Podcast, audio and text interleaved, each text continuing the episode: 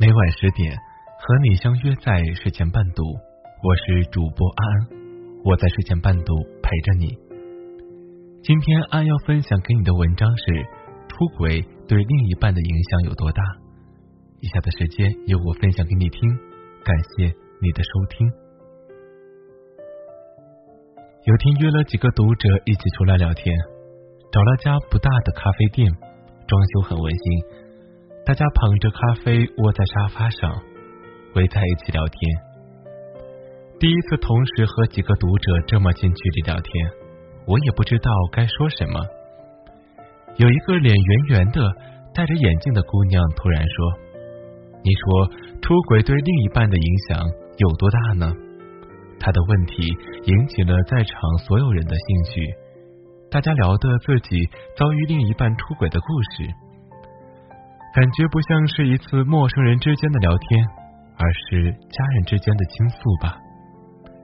身体变得很差，发现他出轨特征的那瞬间，我觉得脑袋像是被什么东西重重的打了几下，心跳瞬间加快，感觉心脏都快要跳出来了。然后我鼓起勇气向他证实，他承认之后，我什么话都不想再听了。一个人坐在客厅哭了三个多小时，眼泪流了太多，就觉得口渴，喝足了水继续哭。不知道有多少人经历过哭到最后眼泪都流不出来，嗓子发干的时候呢？一想到他出轨，立马跑去厕所抱着马桶吐，吐得一干二净。那感觉不是觉得天塌了，而是觉得自己整个人都垮了。后来养了一段时间，身体好了，可现在我脑海中闪过“出轨”这个字眼，就忍不住干呕、自卑，不可控制的觉得自卑，觉得自己比别人胖，比别人丑。其实我明明没有那么差吧？但如果我不差，他为什么要出轨呢？我知道这并不是我的错，但没有办法。一夜之间失去信任，走路都变得蹑手蹑脚呢。你们知道半夜的时候，微博热门经常有那些很漂亮的女孩，我不敢看，因为看到这些素人姑娘比自己美这么多的时候，就会忍不住想，这是不是他喜欢的模样？他会不会再遇到一个喜欢的人，而这个人也恰好喜欢他呢？从此敏感多疑，胡乱猜测。女孩子原本就缺乏安全感，经历过另外一半出轨之后，更加没有安全感。正在尽全力逼自己不要乱想，但也真的是无法重新信任他。有时候晚上做梦，会梦到他和一个我不认识的女孩拍合照，梦到他和其他女孩搞暧昧的聊天。他说去工作，我会怀疑他是不是偷着请假和别的女孩在一起。我知道这种想法很天方夜谭，但没有办法控制自己。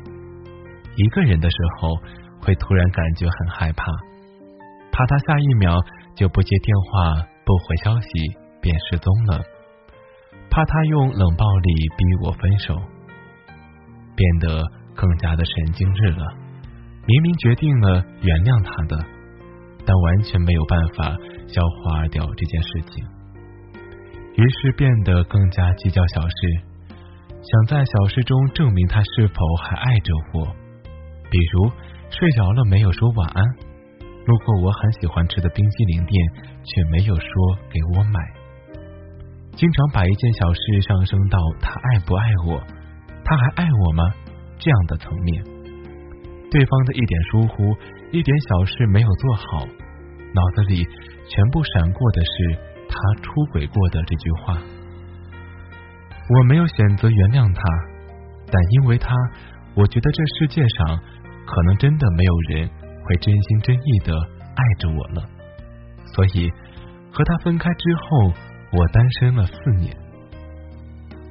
大家那天聊了很多。有的说着说着就哭了出来，不过最后总归很温暖，聊起了各自的生活，各自开心的回了家。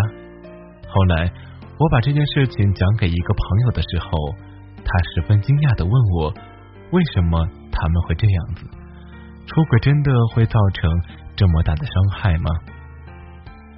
我是这样解释的：出轨必然会给对方造成伤害，爱的越深，爱的越真，这伤害就越大。没那么相爱的人，更多的感觉是愤怒，认为自己没有被对方尊重，认为自己受到了委屈和背叛。而那些真的很爱对方的人，在他们感受到伤心和绝望面前，愤怒就显得不值一提。况且，很多人二十多岁了，面对感情却还是像十二岁的时候一样处理的。都说恋爱时的人会变得幼稚，会变得单纯。设想你变成一个小孩子，找到了自己依靠的人，却在风和日丽的一天，发现这一切不过是一场骗局，那感觉真的像是崩塌了全世界吧？另一半出轨这件事情带来的痛苦。没有任何人能够真正的理解你。总的来说，这件事的体验可以说是十分糟糕，因为它给你带来的伤害不止影响你的感情，也很可能影响到你的健康、工作和正常生活。我自己经历过出轨，后来朋友问我什么感受，我苦笑着说：“看过《楚门的世界》吗？”我觉得自己之前就是活在楚门的世界，那些很满足、很温暖、很甜蜜、很快乐的瞬间，都像是提前被人设计好一样，都是假的。喜欢听吴雨霏的告白，不是浪漫的告白，是一个出轨女生内心的独白。我本人能够理解出轨这样的行为。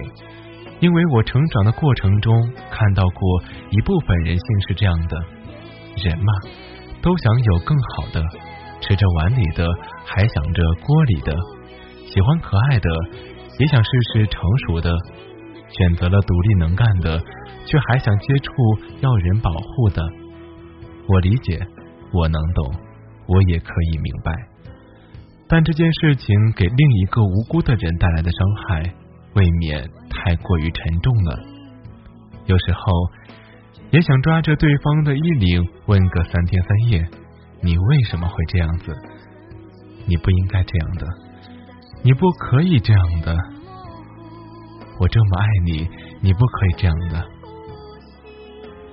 我不再想要痛骂那些出轨的人了，因为无论我用多刁钻、多恶毒的话，试图让对方感到内疚。感到痛苦，它带来的伤害都是无法改变的。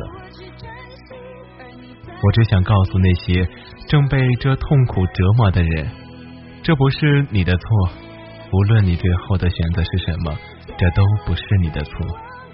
请你别责怪自己，这不是你的错，是他不应该这样的，好吗，朋友？我是主播安。我在睡前伴读，每天晚上会陪着你的。我希望你幸福，希望你开心，希望你喜欢我们的节目，喜欢我们的声音，好吗？今晚的故事很开心和你分享了这么久。如果你喜欢我们的文章的话，可以分享出去。晚安，朋友们，明天见吧。